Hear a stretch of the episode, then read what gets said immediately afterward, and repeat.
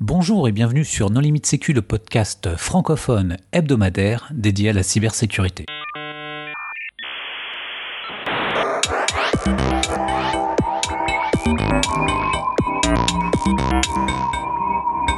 Alors aujourd'hui, un épisode hors série avec euh, Olivier Iteanu, avec qui nous allons parler de son livre qui s'intitule Quand le digital défie l'état de droit. Bonjour Olivier.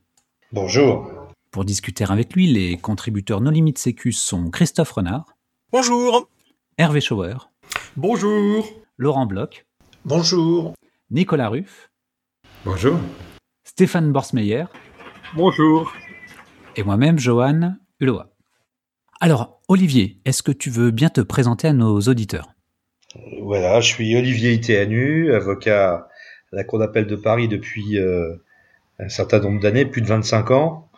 Euh, chargé d'enseignement à l'Université de Paris 1, Sorbonne et Paris 11, en, en, 2M2 en droit du numérique et en droit des activités spatiales et des télécoms à Paris 11.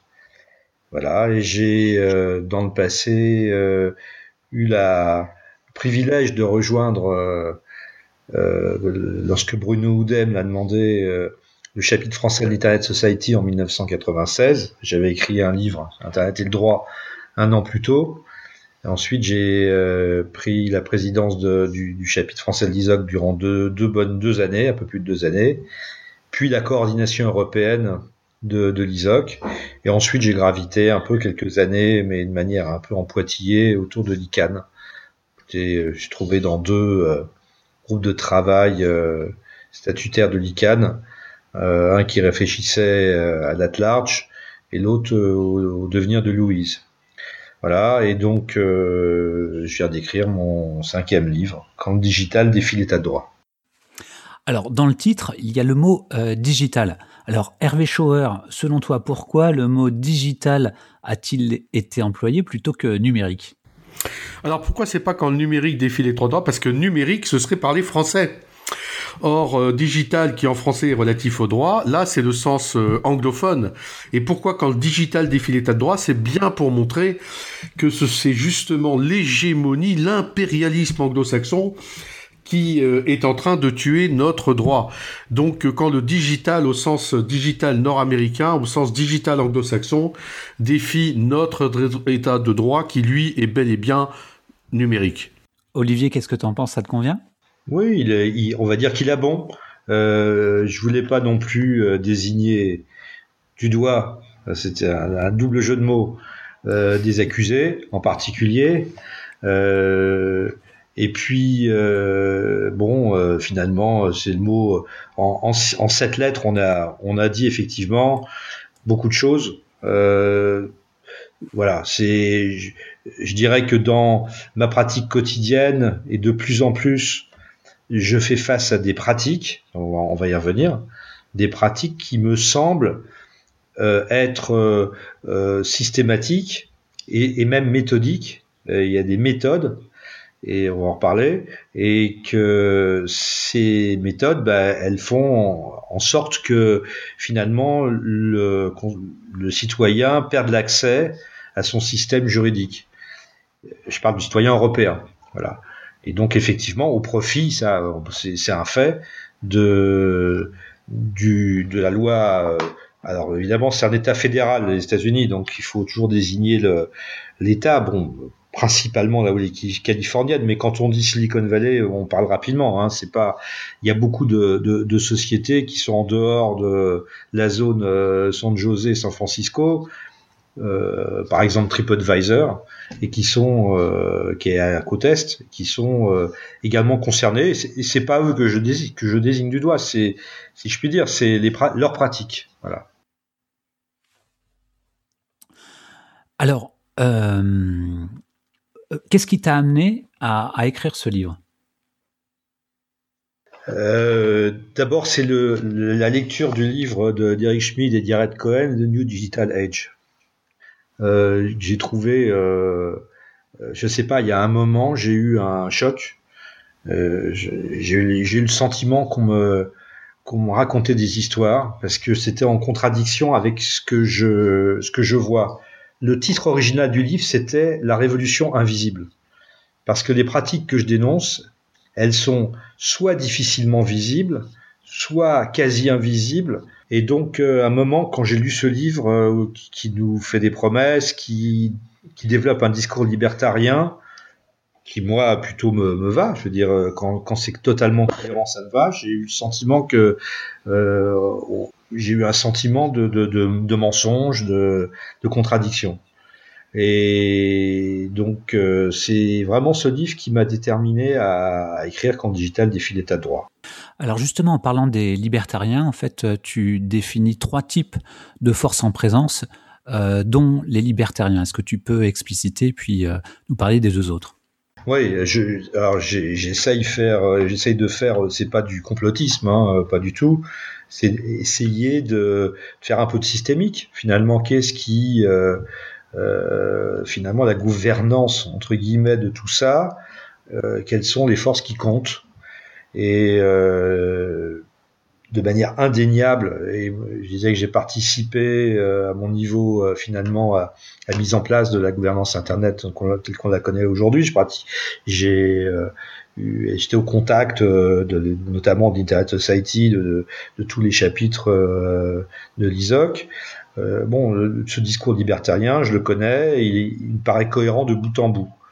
Mais j'ai le sentiment qu'il y a une deuxième force qui s'appelle effectivement que j'ai appelé la Silicon Valley pour parler là aussi rapidement, mais qui concerne aussi des sociétés qui sont en dehors de la vallée. Euh, donc ces sociétés qui, euh, c'est pas l'informatique traditionnelle, ce sont des sociétés qui euh, euh finalement sont dans euh, espèce de slogan euh, One Network, One World, où on va finalement le, digital, le, le, le, numérique, le réseau numérique va devenir le moyen euh, ou le lieu où on va pas chercher la liberté totale comme un libertarien, mais on va chercher le marché total. Pour moi, c'est en tout cas en détournant finalement le discours libertarien euh, à, leur profit. Alors, euh, je disais tout à l'heure que le, titre de mon ouvrage, c'est euh, la révolution provisoire, c'était la révolution invisible. La première chose que, quand on cherche un peu, c'est difficile, mais quand on, regarde, c'est simplement dans l'introduction, euh, créer un personnage imaginaire que j'ai appelé Alice. pourquoi Alice? Parce que bon, Bob, et Alice, voilà, j'ai pris une jeune fille s'appelait Alice, qui peut être notre fille, notre nièce, notre petite voisine et euh, elle est européenne, elle a entre, on va dire, 15 et 25 ans, jeune adulte, et elle est grande utilisatrice d'un certain nombre de services que j'ai listés, et ça va euh, de la balance connectée jusqu'à Netflix, en passant par tous les services qu'on connaît. Et j'ai fait ce que, c'est pour ça que c'est invisible.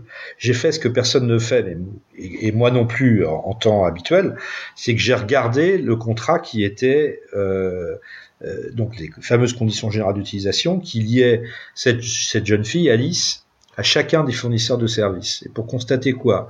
Un, euh, elle contracte hein, avec des sociétés qui sont à 80%, 90% de droit californien, alors que les mêmes Facebook, Google ont des établissements, euh, notamment en France. Deux, euh, le droit qui est désigné dans ce, dans, ce contrat est là aussi très largement un droit, euh, le droit californien, en tout cas jamais le droit européen continental ou rarement le droit européen continental et jamais le droit français. Et trois, les juges qui sont désignés euh, pour interpréter ou traiter de difficultés d'exécution sur le contrat si une promesse n'est pas tenue si euh, euh, un comportement cause un préjudice à Alice, eh bien euh, c'est pas, c'est jamais le juge européen, jamais le juge français, rarement. voilà, ça c'est ma première pratique. La deuxième que, que j'ai vécue également, c'est, je dirais, l'insuffisante coopération, euh, de mon point de vue, de toutes ces mêmes sociétés. Elles, font de, elles font de la com quand quand elles disent qu'elles ferment des, comptes euh, parce qu'il y a des appels au meurtre, parce qu'il y a des, des, attaques très fortes euh, racistes, homophobes, antisémites, tout ce qu'on veut. Je trouve que, enfin, je veux dire, c'est pas que je trouve, c'est, on peut interroger il y a une insuffisante coopération de leur part. Et la troisième chose que j'ai constatée, c'est que les concepts juridiques européens, ils évoluent sous l'influence de ces, de ces sociétés qu'on aura appelé, on aura pu les appeler GAFA, mais j'ai pas voulu les appeler GAFA, on va dire du digital. Et enfin, la dernière, dernière pratique, c'est finalement celle que retient, que tout le monde retient, mais euh, bah, c'est une pratique qui, euh, pour moi, passe après le reste. C'est quoi? C'est la surveillance des populations et aussi pour les entreprises d'espionnage industriel. Euh, et puis tout ce qu'on voit pas du tout, c'est-à-dire toutes, ces manipulations de données, euh, ces combinaisons, euh, le prédictif, etc. Voilà. Alors évidemment, ça fait un tableau un peu noir, mais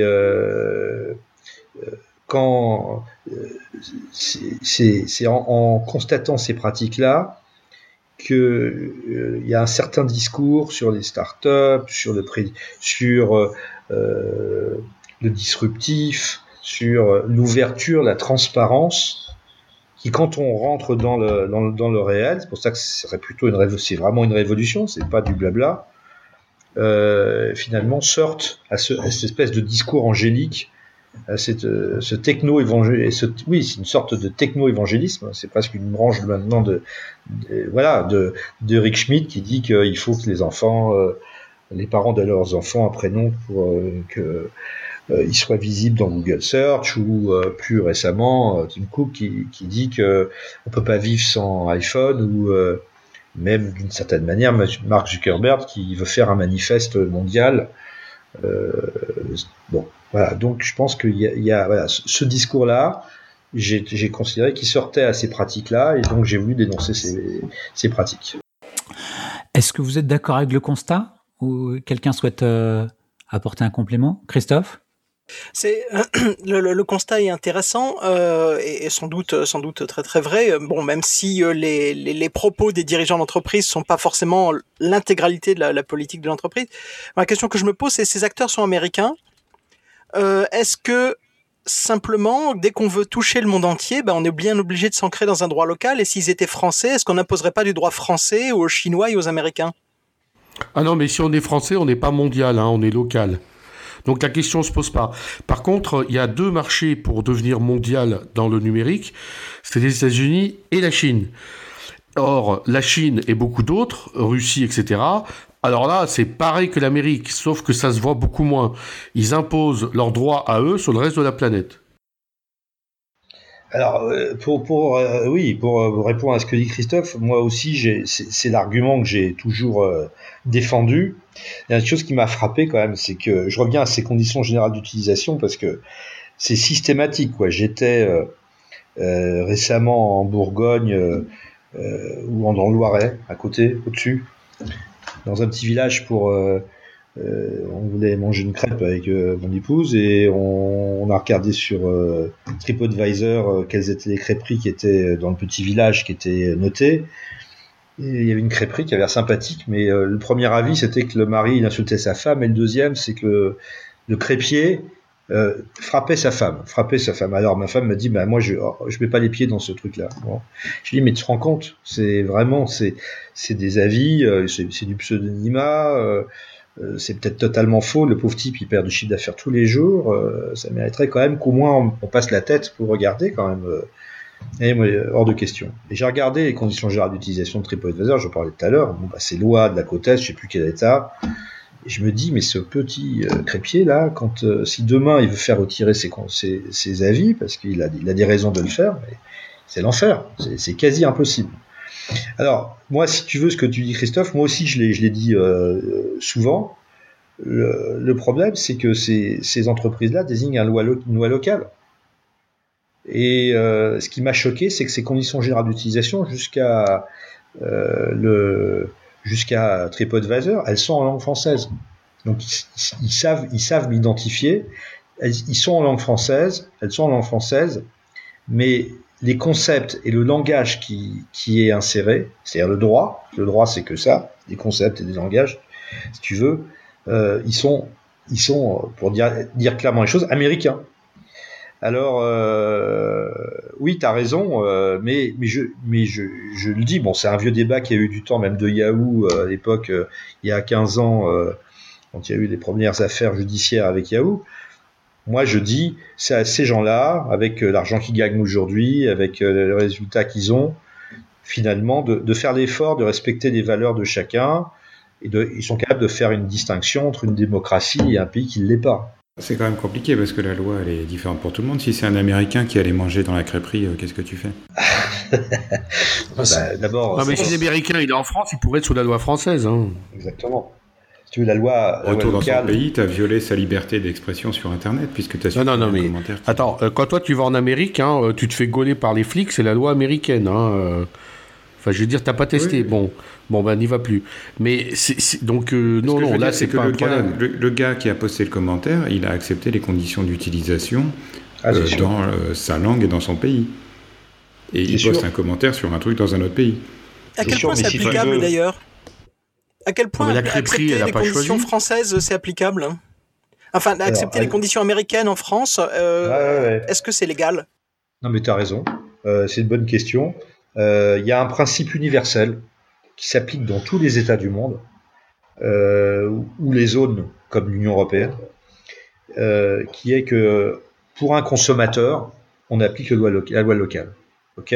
Facebook le sait, par exemple, puisque vous, connaissez la, les affaires de l'origine du monde, l'origine du monde, de, le tableau de Gustave Courbet.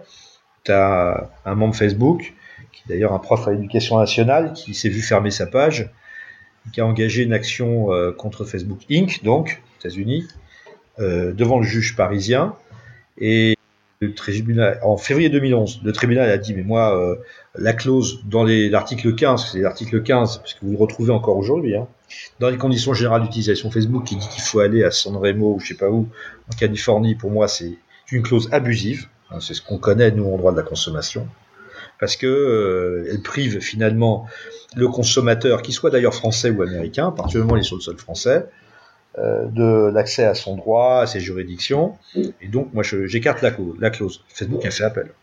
Donc, en février 2016, cinq ans plus tard, la Cour d'appel de Paris a rendu un arrêt où elle dit, euh, bah oui, la clause, elle est nulle.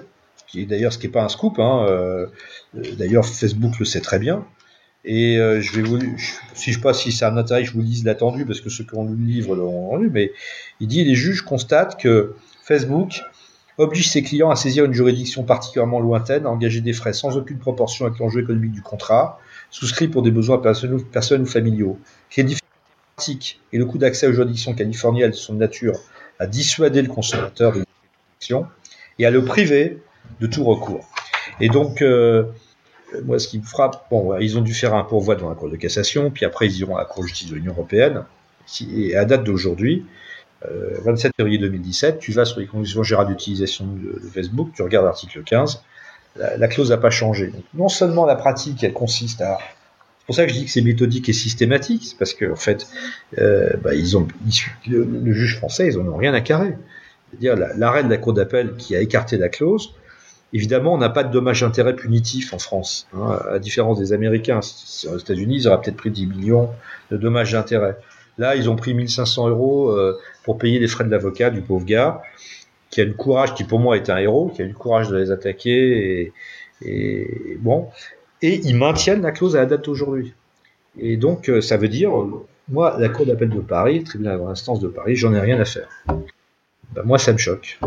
Alors, ce que tu expliques hein, très bien dans ton livre, c'est que aux USA et en France, on, parle de, choses qui semblent euh, identiques, mais qui, euh, dans le fond, en fait, sont parfois même contradictoires, comme euh, la liberté d'expression versus freedom of, speech. Pardon.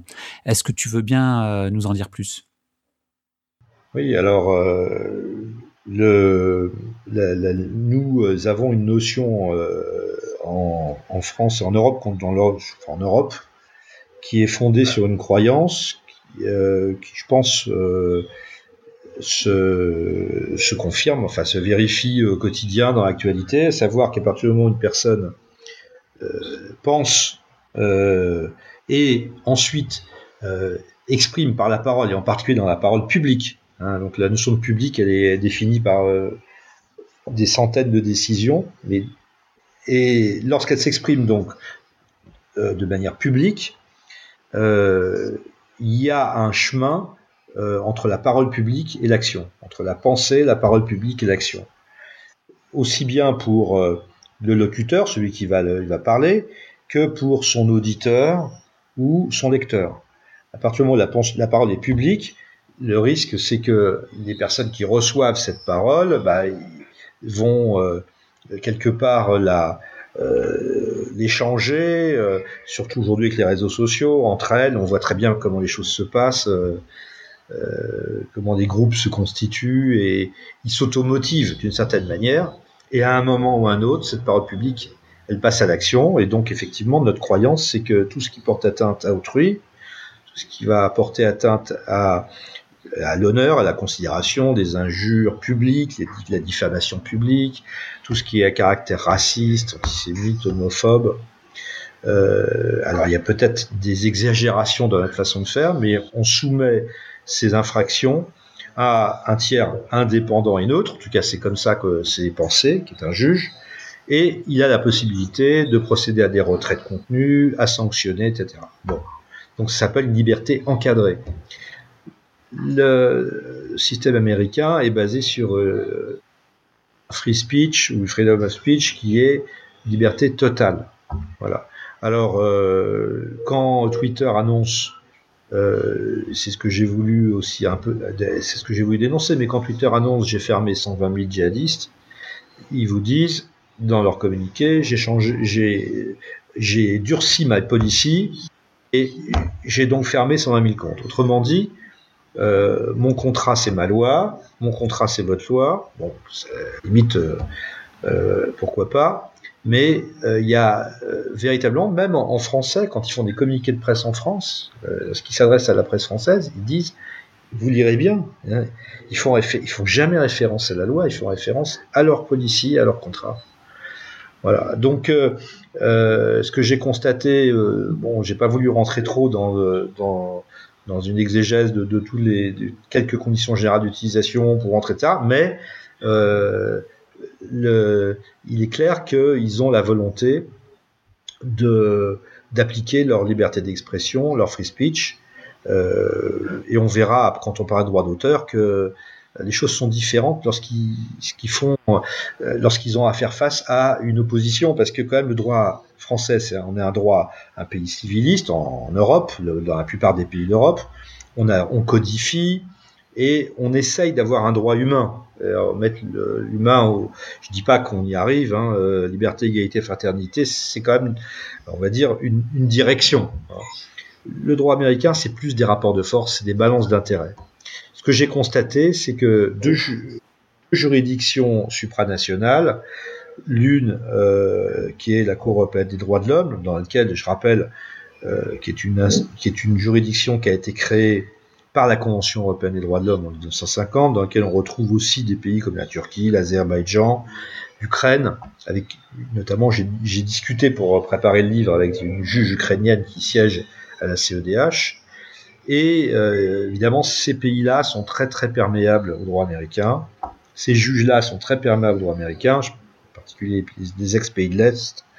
Et donc j'ai retrouvé dans la, la, Cour européenne des droits de l'homme et quelques décisions, euh, des décisions qui me font penser qu'on est en train de basculer de cette liberté d'expression qu'on connaît aujourd'hui, liberté encadrée, à une espèce de, free speech euh, euh, permanent qui va contre la vie privée en particulier. Voilà, donc la liberté d'expression, j'ai le sentiment que cette liberté encadrée qu'on connaît, et ben, elle est en train quand même d'être. il y a une espèce d'érosion permanente sous les coups de boutoir des, de, ces grandes entreprises euh, et également sous les coups de boutoir de, des de deux juridictions supranationales, qui est la Cour européenne des droits de l'homme, la Cour de justice de l'Union européenne, pour le coup me semble euh, aller contre la liberté encadrée, qui me semble la bonne solution euh, dans l'état actuel des choses. Euh, ça paraît quand même difficile. On donne accès aux populations, à des gens plus euh, à, nos jeunes, à des gens plus, euh, euh, comment dire, qui sont, qui sont peut-être en difficulté, plus perméables à des, à des idées qu'on laisse la justice, hein, qu'on laisse le débat judiciaire s'installer, qu'on laisse un tiers euh, décider. Donc évidemment, ça c'est pas du tout dans la tradition, dans la culture et dans le, droit américain. Alors j'ai commencé euh, au départ mon, livre quand je l'ai écrit, j'avais commencé le chapitre 1 par la vie privée parce qu'il me semblait que c'était euh, la première manifestation de, de, de ce que, je, de, ce que je, je, constate et ce que je dénonce. Et je me suis rendu compte finalement que la liberté, la liberté était peut-être le chapitre le plus important et qui devait être mis en tête, parce qu'on le retrouve à tous les niveaux. On le retrouve évidemment dans les questions de, de hate speech, hein, de paroles de haine, ce que je viens de dire. Mais on le retrouve également dans, dans la vie privée, on le retrouve dans le droit d'auteur, et on le retrouve également euh, dans euh, la gouvernance et, et, la loi, qui est le dernier chapitre du livre. Laurent Bloch?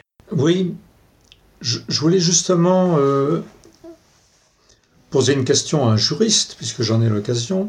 Il y a une chose qui me tracasse depuis un moment. Dans les médias traditionnels, si par exemple j'écris dans un journal un article diffamatoire, euh, le juge saura parfaitement me retrouver et savoir que c'est moi l'auteur de cet article diffamatoire. Si j'écris un livre diffamatoire, c'est la même chose. Parce qu'il y a un processus de signature et d'authentification qui, me, qui prouve que c'est moi. Euh, ne serait-il pas possible de... Alors je sais que c'est très contraire à l'esprit de l'Internet depuis les origines, mais l'anonymat sur Internet, l'anonymat de la publication sur Internet, est quand même d'abord l'origine d'une avalanche de choses particulièrement dépourvues d'intérêt, bien sûr, mais enfin ça c'est subjectif. Mais aussi ça donne le... On a, on a vu de nombreux exemples. Hein, ça permet le harcèlement, ça permet la diffamation, ça permet des propos injurieux de façon totalement euh, euh, impunie. Alors, les moyens techniques euh, existent parfaitement. Qu'en pense un, avocat spécialiste de l'Internet comme toi? Alors, cette question, elle a donné lieu en 2000 à une directive sur le commerce électronique, qui d'ailleurs était en fait la reprise du Digital Millennium Act, euh, DMC Copyright Act, du DMC américain, et de la loi pour la confiance dans l'économie numérique. Tu as raison. Il y a une difficulté d'authentification. Pas vraiment parler d'anonymat parce que, comme tu l'as dit aussi, il y a des intermédiaires techniques des fournisseurs d'accès Internet, aujourd'hui des opérateurs, des hébergeurs qui ont des traces et le moyen euh, d'identifier les auteurs de contenus illicites. Donc, euh, dans la loi pour la confiance au numérique de 2004, qui pour moi est un très bon équilibre, on a créé un système donc parfaitement équilibré qui dit la chose suivante. Vous, intermédiaires techniques, et en particulier hébergeurs de contenu au sens fonctionnel du terme, qui, qui fonctionnellement offre ce service, pas forcément techniquement. Par exemple, eBay euh, fonctionnellement offre le service d'héberger euh, des annonces publiées. Eh bien, vous devez conserver durant une année euh, les éléments, euh, bon, on va dire les logs de connexion, euh, qui permettent d'identifier directement ou indirectement l'auteur d'un contenu.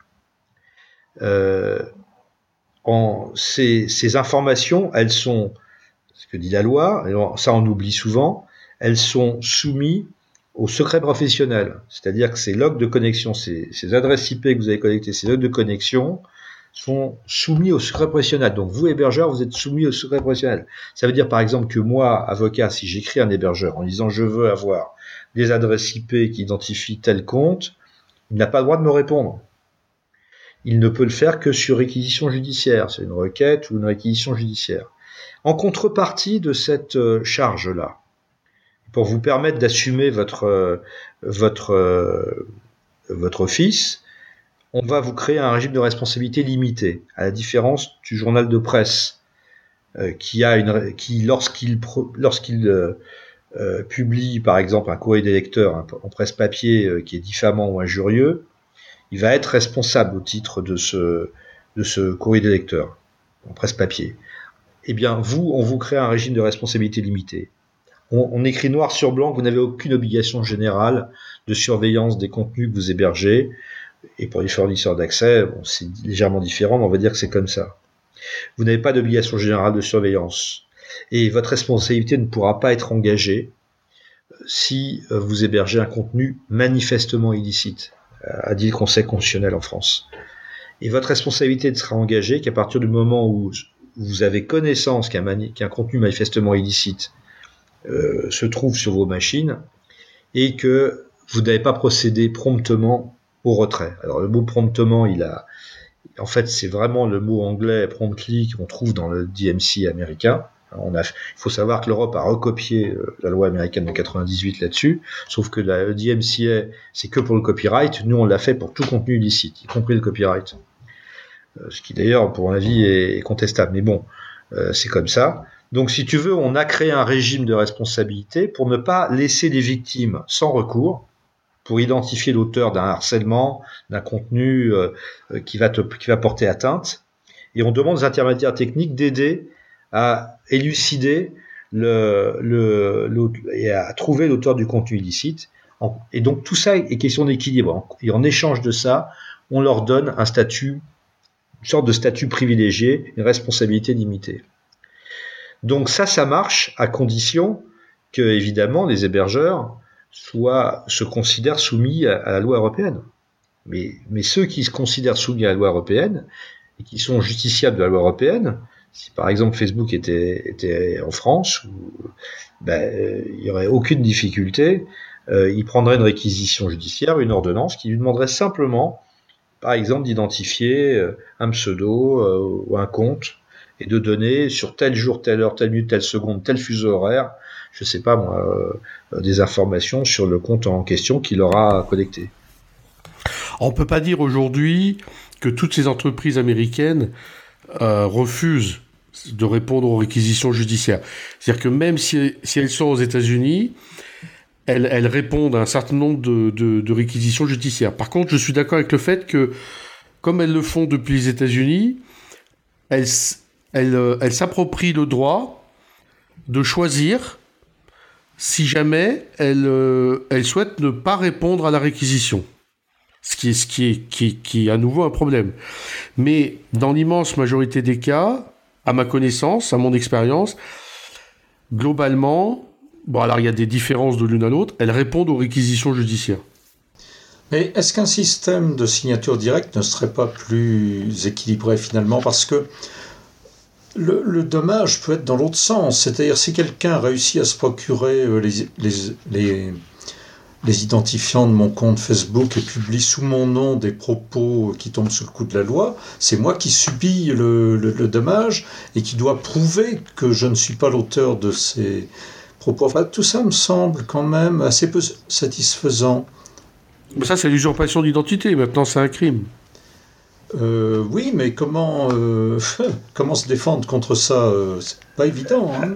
Alors, c'est vrai, ce que, ce que tu dis est, un, est un problème, mais je dirais que c'est la partie de gendarmes et de voleurs euh, habituel. Hein, je veux dire, euh, c'était des vrais du temps du harcèlement téléphonique. J'en sais rien si où euh, où on pouvait être le voilà. Et si tu veux, là là on rentre dans des casuistiques qui vont dépendre euh, bah, du cas quoi, hein, de, de ce qui s'est passé. ce qui compte, c'est qu'on laisse un, un, moment sur une problématique comme ça, qu'on laisse tout le monde tout le monde tout le monde s'exprimer, que tout le monde puisse apporter la preuve de, des faits qu'il avance j'ai pas. C'est vrai que c'est compliqué parce que les repères sont plus tout à fait les mêmes, mais euh, je, je, vois pas de problème particulier au, cas que tu, tu dis. Euh, tu as une usurpation de ton compte. C'est vrai que depuis la LOPSI, je crois que c'est la LOPSI 2 de mars 2011, il me semble, il y a un délit d'usurpation d'identité numérique. Euh, mais bon, c'est euh, tous les paradigmes ont, ont, un peu explosé en droit, hein, faut le savoir. Parce que le problème de l'usurpation d'identité numérique, c'est que souvent, euh, tu le signales, mais euh, ça continue euh, même après jugement. Parce que, bon, les, bon c'est très très compliqué à arrêter. Très compliqué à arrêter. D'ailleurs, d'après le ministère de l'Intérieur, Euh, J'ai un rapport du Sénat il y a deux ans ou trois ans qui disait que derrière le cambriolage et le vol de véhicules, c'était l'usurpation numérique qui, euh, qui aujourd'hui serait le plus dénoncé euh, auprès des autorités de police. Christophe Renard, tu voulais intervenir? Oui, il faut faire attention quand on veut introduire de l'identité forte, parce qu'aujourd'hui, on connaît aucun système technique qui n'ait jamais été piraté. Hein. La carte à puce, il y a déjà eu des gens qui ont euh, eu des malwares qui euh, se mettaient en proxy sur les cartes à puce. Enfin, il y a, des attaques sur tout. Or, si on fait de l'identité forte, il y a un risque d'inverser la charge de la preuve, alors qu'aujourd'hui, bah, c'est l'accusateur quand même qui doit prouver euh, que, que j'ai fait quelque chose. Euh, si on déplace la force de, de, la, protection de l'identité, des fois on déplace la charge de la preuve. Et, je pense que c'est pas évident, évident que ça apporte grand chose dans protection, ma protection moi en tant que personne qui s'exprime sur Internet. C'est vrai qu'il y a une chose qu'il faut, euh, il y a, une équation qui est pas tout à fait, qui jamais vérifiée, c'est euh, euh sécurité à 100%, qui d'ailleurs n'existe pas, égale euh, sécurité juridique, égale confiance. Hein. Moi, je donne toujours l'exemple à propos de la signature électronique de la lettre recommandée R, euh, qui est dans tous les codes, qu'il est encore, dans le code du travail pour licencier, dans le code euh, des baux commerciaux, des baux pour mettre fin à son bail, dans le code des sociétés pour convoquer une assemblée ou une, dans une association. L'association, je crois que c'est plus le cas. Et pourtant, la lettre commandaire, elle n'est pas, est pas du tout sécurisée. Hein. On reçoit des enveloppes, on, euh, souvent c'est pas destinataire qui la reçoit, et le contenu est jamais garanti. Donc, euh, y a, c'est là ce qui est, aussi, aussi, aussi intéressant, c'est que la loi, elle a son, euh, elle peut, elle peut pas être euh, euh à elle seule, elle peut pas établir une norme s'il n'y a pas une coopération des populations qui admettent ou qui admettent pas euh, telle euh, telle façon de faire, tel moyen de preuve, euh, qui culte. Donc la culture vient se mêler un peu à tout ça, et on peut pas être totalement juridique. C'est voilà donc le cas que tu citais sur voilà je, mon compte il est piraté et je dis des choses terribles et, et, je dois prouver ma. Il est probable que dans quelques années, le temps faisant son effet, bah, il, tout ça sera à peu près normé en termes de, de modalités, de prouver, etc. Et ça passera peut-être, ça passera probablement pas par des systèmes techniques dits sécurisés et qui sont, comme le dit Christophe, 100% euh, sécurisés, ça n'existe pas. Et parce qu'à l'inverse, il me semble qu'il y a quelques hommes politiques qui ont usé du trick. Euh, oh, je me suis fait pirater mon compte Twitter, j'ai jamais écrit ça. ouais. Oui, enfin bon, euh, là c'est la crédulité des gens qui croient ce qu'ils racontent. Alors le droit d'auteur, ça me semble encore plus problématique. Le, droit d'auteur tel qu'il existe euh, en France, en Europe aussi, je crois d'ailleurs, alors il y a les notions, il y a d'un côté l'auteur, de l'autre le public. Alors une œuvre, elle peut être soit représentée dans un théâtre, soit reproduite, une copie de film dont on envoie la bobine dans toutes les provinces, etc. Bon, ben, ça ne correspond plus à aucune réalité, c'est-à-dire sur le, sur le réseau, euh, les notions d'auteur et de public, de reproduction et de représentation me semblent euh, gravement à revoir. Est-ce qu'il ne faudrait pas euh, imaginer une refonte de fond en comble du droit d'auteur? Oui, alors on a bon, c'est pas sous cet angle-là que j'ai abordé le livre parce que j'avais la je voulais absolument, j'avais le focus, je voulais un focus sur euh, euh, un comparatif des choses et le droit d'auteur. Ce qui m'a intéressé, c'est que euh, on, voit bien que le droit, c'est le produit d'un rapport de force, quand même en Europe, hein, évidemment. Et, donc euh, euh, Hollywood a joué contre la Silicon Valley, pour dire les choses rapidement. Et comme par hasard, le, le seul formulaire qu'on retrouvera sur, par exemple, Facebook, si vous y allez aujourd'hui, c'est un formulaire pour dénoncer les atteintes au droit d'auteur. Parce que là, il y a un risque judiciaire pour, euh, pour ces grandes entreprises, alors elles respectent, euh, elles respectent ce droit. Mais la question que tu poses, elle est, elle est ailleurs, c'est euh, effectivement sur l'adaptabilité du droit d'auteur. Est-ce que, d'ailleurs de manière générale, est-ce que le droit, il doit être comme les, comme les populations sont ou comme les populations devraient être? Ça, c'est une question qu'on n'a jamais résolue, qu'on qu'on résolvera jamais. Mais en tout état de cause, ce qui est vrai, c'est que l'économie du numérique euh, aujourd'hui fait que le droit d'auteur n'est probablement plus adapté. Et ça, euh, les États, que ce soit l'État américain comme les États européens, refusent de le reconnaître. Et euh, c'est les errements où finalement, au lieu de réformer le droit d'auteur, on réforme la sanction. Et donc c'est les errements qu'on a connus avec avec Adopi, où finalement, mais quelque part, c'est on est aussi dans le camp digital des filets à droit parce que ce qui, ce qui restait à portée du droit français, finalement, c'était le titulaire de la, de la, de la ligne de la ligne qui lui permettent de se connecter à Internet. Tout le reste, c'est euh, un peu quelque part, euh, on ne sait pas où. Euh, les, donc les ayants droit, ils avaient plus finalement que le titulaire de la de l'abonnement. Et donc la DEPI a créé, on a créé cette loi en 2009 ahurissante où on a responsabilisé le titulaire de l'accès en lui disant si tu sécurises pas as ton accès pour euh, empêcher des téléchargements illégaux, puis un peu plus tard du streaming illégal, mais au départ c'était uniquement les téléchargements.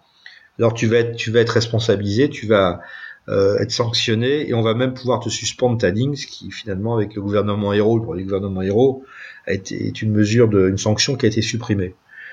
Mais euh, on est toujours dans cette veine là où euh, on cherche des solutions pour réprimer, et on cherche pas à résoudre le problème de fond. C'est vrai. Le, droit d'auteur, les, infractions, la, contrefaçon, sur les marchés réduits, euh, ça a des effets catastrophiques. Bon, euh, les, gens qui vendent des centaines de millions d'enregistrements, ça, de toute façon, ils peuvent se faire pirater énormément et ils, ils arriveront toujours à s'en sortir.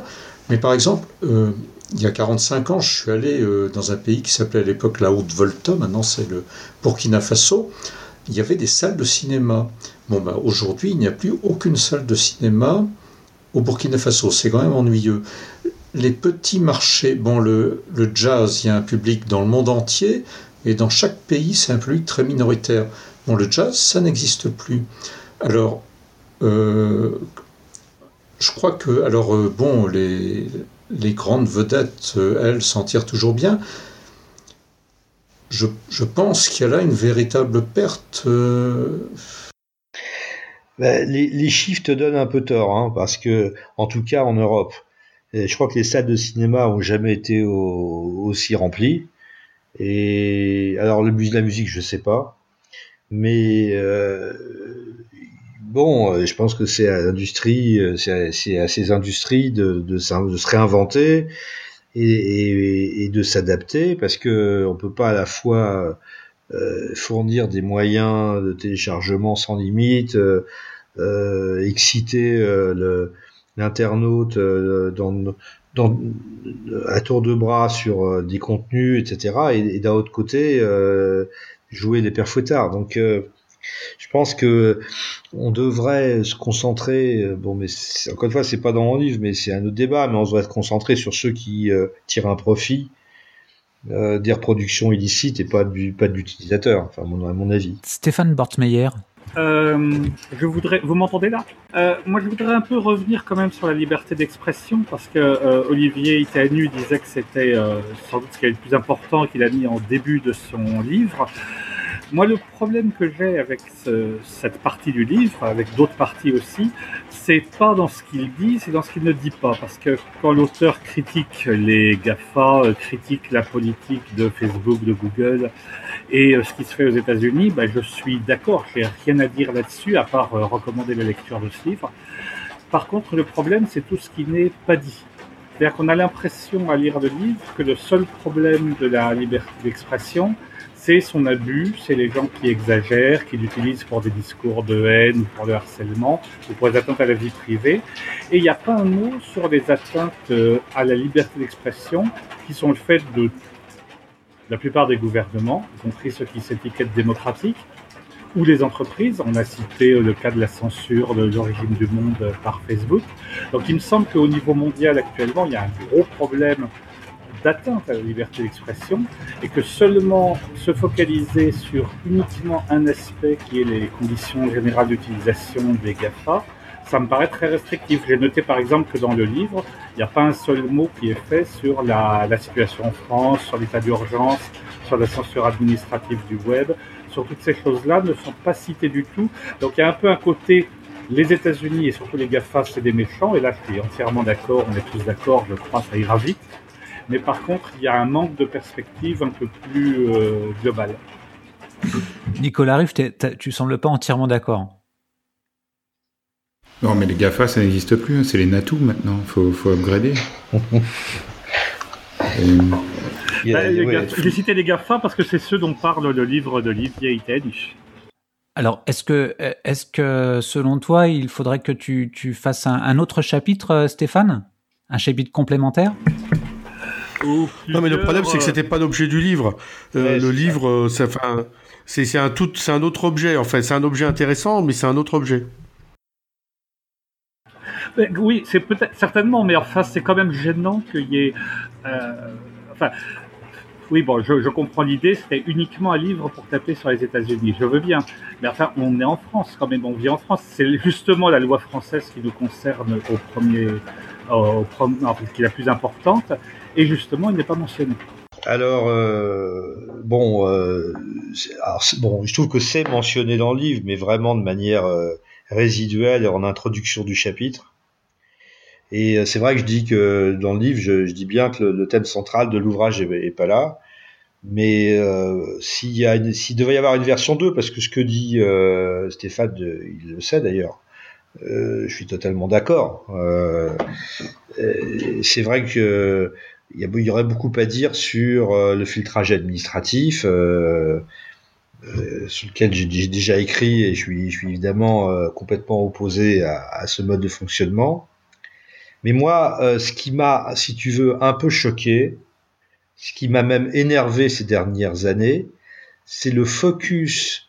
Je pense en particulier au, TES. Je sais plus comment ça, je sais plus comment s'appelle le, titre euh, euh, sécurisé, sur lequel Marc Ries a, fait un excellent travail. Il l'a dénoncé. il a eu raison. Et, donc, je, vois des barricades qui, qui se montent et des gens qui montent sur les barricades pour dénoncer, si tu veux, à, l'inverse, très facilement des États, et en particulier euh, l'État français. Alors, et euh, je vois beaucoup moins de monde pour dénoncer les comportements des, des GAFA. Alors, j'ai, j'ai voulu, même parfois, je le reconnais avec une certaine provocation, j'ai voulu rétablir cet équilibre. À l'inverse, parce que je pense que des défenseurs euh, de la liberté d'expression contre les États, les gouvernements, je crois qu'il y en a beaucoup. Ce qui m'a semblé, c'est qu'en revanche, c'est que vis-à-vis, alors j'aime pas dire les GAFA parce qu'ils sont en fait bien plus nombreux que ces quatre-là, mais vis-à-vis de ces grandes entreprises euh, américaines, euh, bon, je suis désolé, elles sont américaines, j'y peux rien, mais euh, Bon, il il me semble qu'en revanche, il y a beaucoup moins de gens qui montent au créneau. Et c'est peut-être pour ça que j'ai voulu rétablir cet équilibre, mais j'oublie pas, euh, je suis, d'accord avec toi, euh, j'oublie pas euh, toute cette partie-là. si je devais faire une version 2, peut-être que je ferais un, un encadré chapitre pour le, pour le rappeler. Voilà. Donc tu as gagné ça au moins ce soir.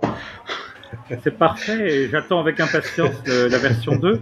Mais euh, de dire qu'il n'y a pas de critique de la politique des GAFA, je trouve ça assez étonnant. Au contraire, en France, c'est la cible facile c'est le méchant américain, ils ont des mœurs bizarres, ils interdisent les photos de femmes à poil, ah là là, qu'est-ce qu'ils sont nuls, nous en France, pays de la gauloiserie, on ferait pas ce genre de choses. Donc j'ai pas l'impression du déséquilibre dont tu parlais. Au moins en France, les critiques, et d'ailleurs aussi aux États-Unis, dans leur propre pays, il y a énormément de critiques sur la politique de Google, de Facebook. Mais il me semble surtout qu'il y a une différence et qui justifie qu'on accorde une importance particulière aux, atteintes à la liberté d'expression venant des États. C'est que pour les États, il n'y a pas d'opt-out. On n'est pas obligé de se connecter à Facebook ou à Google. On n'est pas obligé de s'exprimer que via Google. Euh, bon, je, je ne n'adhère pas au discours de Facebook comme quoi, mais les gens, ils ont choisi les conditions d'utilisation librement, euh, donc euh, on peut faire ce qu'on veut. C'est évidemment, il y a des tas de raisons pour lesquelles c'est pas vrai. Néanmoins, il y a quand même une grosse différence entre une entreprise privée qui n'est pas en situation de monopole et un État qui lui est en situation de monopole et qui peut non seulement euh, couper la parole des gens, mais en plus les envoyer en prison. Oui, je crois que c'est un des intérêts du livre, c'est peut-être même son intérêt principal, C'est effectivement, euh, comme le dit Stéphane Bortsmeyer, les États ont une puissance sans commune mesure, en principe avec celle d'une entreprise privée, mais néanmoins, euh, ces entreprises mondiales sont tellement puissantes que sur bien des terrains, euh, elles arrivent à contrecarrer les États. Il y a l'histoire du, euh, du journal allemand, euh, c'était le groupe Springer, hein, qui a essayé de se déconnecter de Google pendant un certain temps et qui, bah, ils ont eu 15 jours. Hein, alors Springer n'est pas un État, mais enfin c'est quand même un, État dans l'État en Allemagne. Hein, et le droit lui-même, c'est ce que montre le livre, le droit lui-même est petit à petit subverti parce que les législateurs des, pays sont amenés euh, progressivement à infuser le, discours de ces entreprises. Je pense que le livre montre assez bien ça. On pourrait parler aussi de, ces, nombreux, de ces nombreux hauts fonctionnaires, qu'ils soient français ou européens, qui sont euh, courtisés et euh, qui rejoignent ces, grandes entreprises. Donc ça aussi, c'est un, une période électorale actuellement en France. Et je, ça, c'est aux politiques de, de prendre en, main ce, ce, problème qui commence quand même à être un peu euh, euh préoccupant, d'autant que il y a une concentration. le capitalisme, là où il marche bien, c'est quand il fait une régulation par la concurrence. C'est-à-dire qu'il y a vraiment une vraie concurrence et qu'il y a beaucoup d'entreprises qui sont dans la concurrence. Alors là, effectivement, pour euh, appâter le client, pour le, on, lui donne des avantages. bon, c'est très bien, ça, ça marche. Mais quand il n'y a plus de, concurrence, quand euh, c'est 4, 5, 6, 7 entreprises sur des créneaux différents qui chacune a son monopole ou qu'on est en duopole ou euh, euh je crois que ça marche plus. Hein, et euh, là, euh, je dirais qu'à l'horizon 2, 3, 5 ans, euh, quand on voit toutes ces grandes entreprises qui rachètent à tour de bras des petites, ou dès qu'il y en a un qui passe la tête, on, le, on le, rachète. Euh, ça, va être problématique, je pense, à, à moyen terme quand même, hein, parce qu'on a su se débarrasser du monopole de France Télécom, ça c'était facile. Euh, ça va être beaucoup plus compliqué avec euh, ces grandes entreprises. Ça va pas être plus compliqué, ça va être impossible parce que les lois de l'économie du monde informatisé sont telles qu'il y a de la place sur chaque créneau que pour une seule entreprise. Il ne peut pas y avoir un deuxième Google, il ne peut pas y avoir un, un deuxième Facebook. Celui, les, les, les gains de, les avantages de, la plus grande taille sont tels que personne ne peut se lancer, personne ne peut investir ce que Facebook peut investir pour lancer un second Facebook. Donc sur chacun de ces créneaux, chaque entreprise sera en position de monopole. Et la seule façon de les renverser, c'est de créer un autre marché à côté sur une autre niche. Mais il n'y a pas beaucoup de place.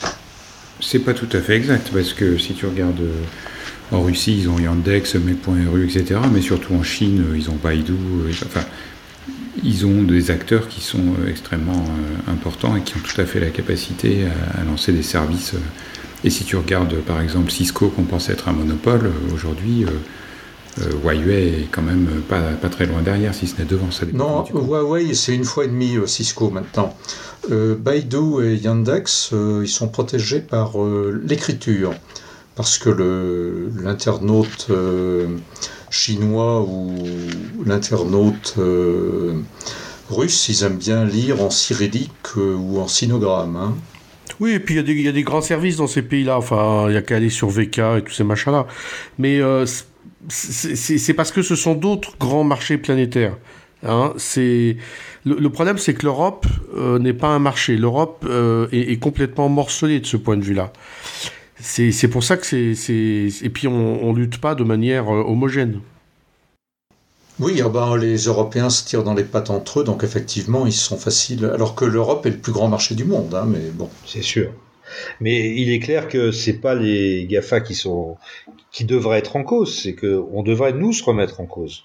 On devrait faire je pense que ça vient d'être dit. Euh, là, il y a un défaut d'Europe. Hein, il y, a un défaut d'Europe. Après, maintenant, quelle Europe? Mais, mais en tout cas, il y a un défaut d'Europe.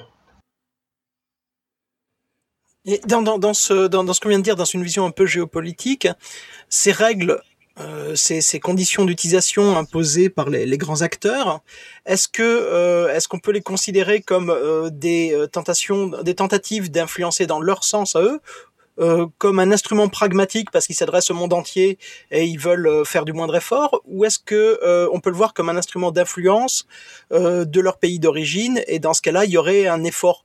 Ça pourrait être vu comme un effort conjoint économique et aussi d'influence parce que c'est un discours qu'on trouve assez assez couramment aussi. Euh, je, crois qu'il y a une, de leur part, c'est plus une gestion du risque.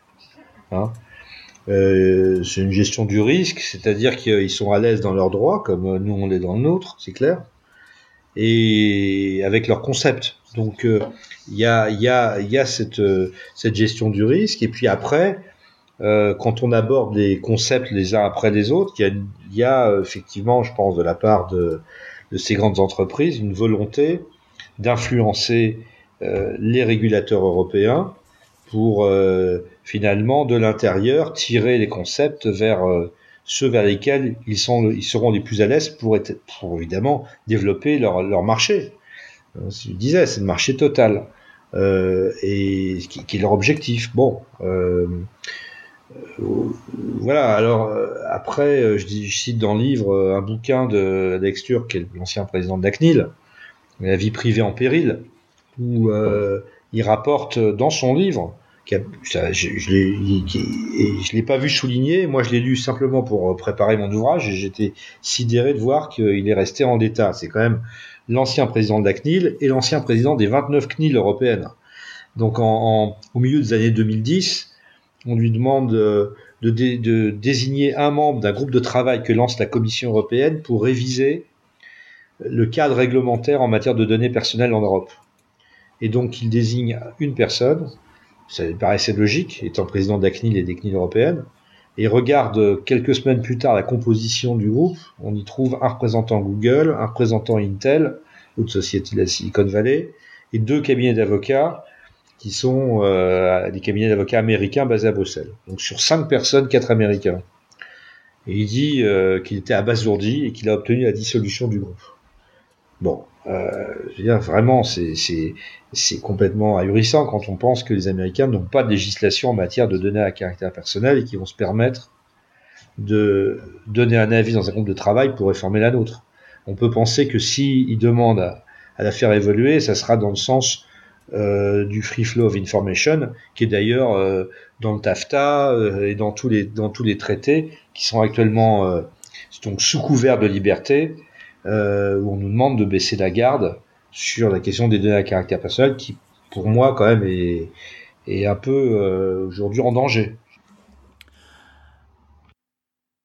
En conclusion, Hervé, qu'est-ce que tu penses de tout ça? Moi, je pense que le livre d'Olivier est absolument fondamental. Euh, on a eu l'occasion ici euh, de parler de quelques ouvrages et quand nos limites sécu invite un auteur de livre, euh, ça veut tout dire, c'est que c'est vraiment important. Et donc, euh, j'invite absolument euh, euh, tous les auditeurs à se procurer cet excellent livre, à le faire savoir autour d'eux, de manière à ce que justement tous ceux qui n'ont pas pris conscience des enjeux et de la situation dans laquelle on est en prennent conscience. Et dans cette période électorale, où de plus en plus de gens ne peuvent pas s'exprimer, eh bien c'est la bonne période euh, pour faire passer cette bonne parole auprès euh, de son candidat favori. N'oubliez pas qu'il y a les législatives après les présidentielles. On peut même dire que le livre est tellement excellent qu'il a été primé au FIC euh, cette année. Il a gagné le grand prix du jury, si je ne m'abuse. Le prix spécial du jury. Oui, enfin, justement, on peut parler du, puisqu'on parle du FIC, euh, c'est typiquement le genre de forum où effectivement à la tribune, tout le monde se succède pour dire du mal des GAFA. Là, ça, ça tourne au, au FIC, ça marche très bien, et là, il n'y a pas du tout de censure de la parole anti-GAFA. Au contraire, ça, ça, ça fait vrai. partie des ce qui est obligatoire.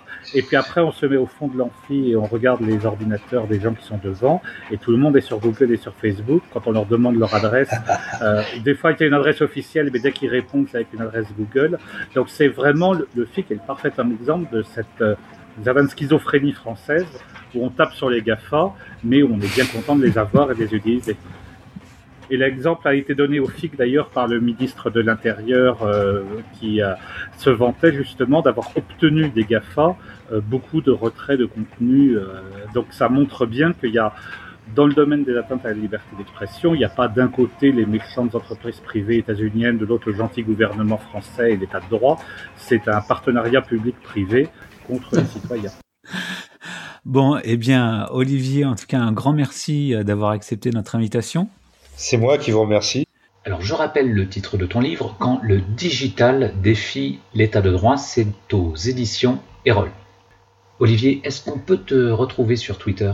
Bien sûr, à nu. Très bien. Euh, merci aussi à Laurent d'avoir participé à cet épisode. Oh, de rien, c'est moi. Donc, Laurent, je rappelle aussi le titre de ton livre, Révolution cyber-industrielle en France. Merci. Très bon ouvrage. Et on peut préciser qu'on a invité Laurent et Stéphane parce qu'ils ont une critique beaucoup plus élaborée de, du livre sur leur blog respectifs. C'est vrai. Et en Bah, fait, je pensais plutôt m'ouvrir un compte Facebook et puis copier-coller mon blog sur euh, Facebook et m'exprimer à partir de là, puisqu'il paraît que Facebook est obligatoire. Stéphane a dit que ça lui donnait envie de parler anglais, euh, mon livre.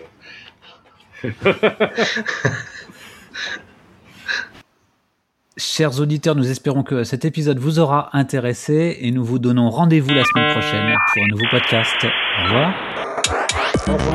Au revoir.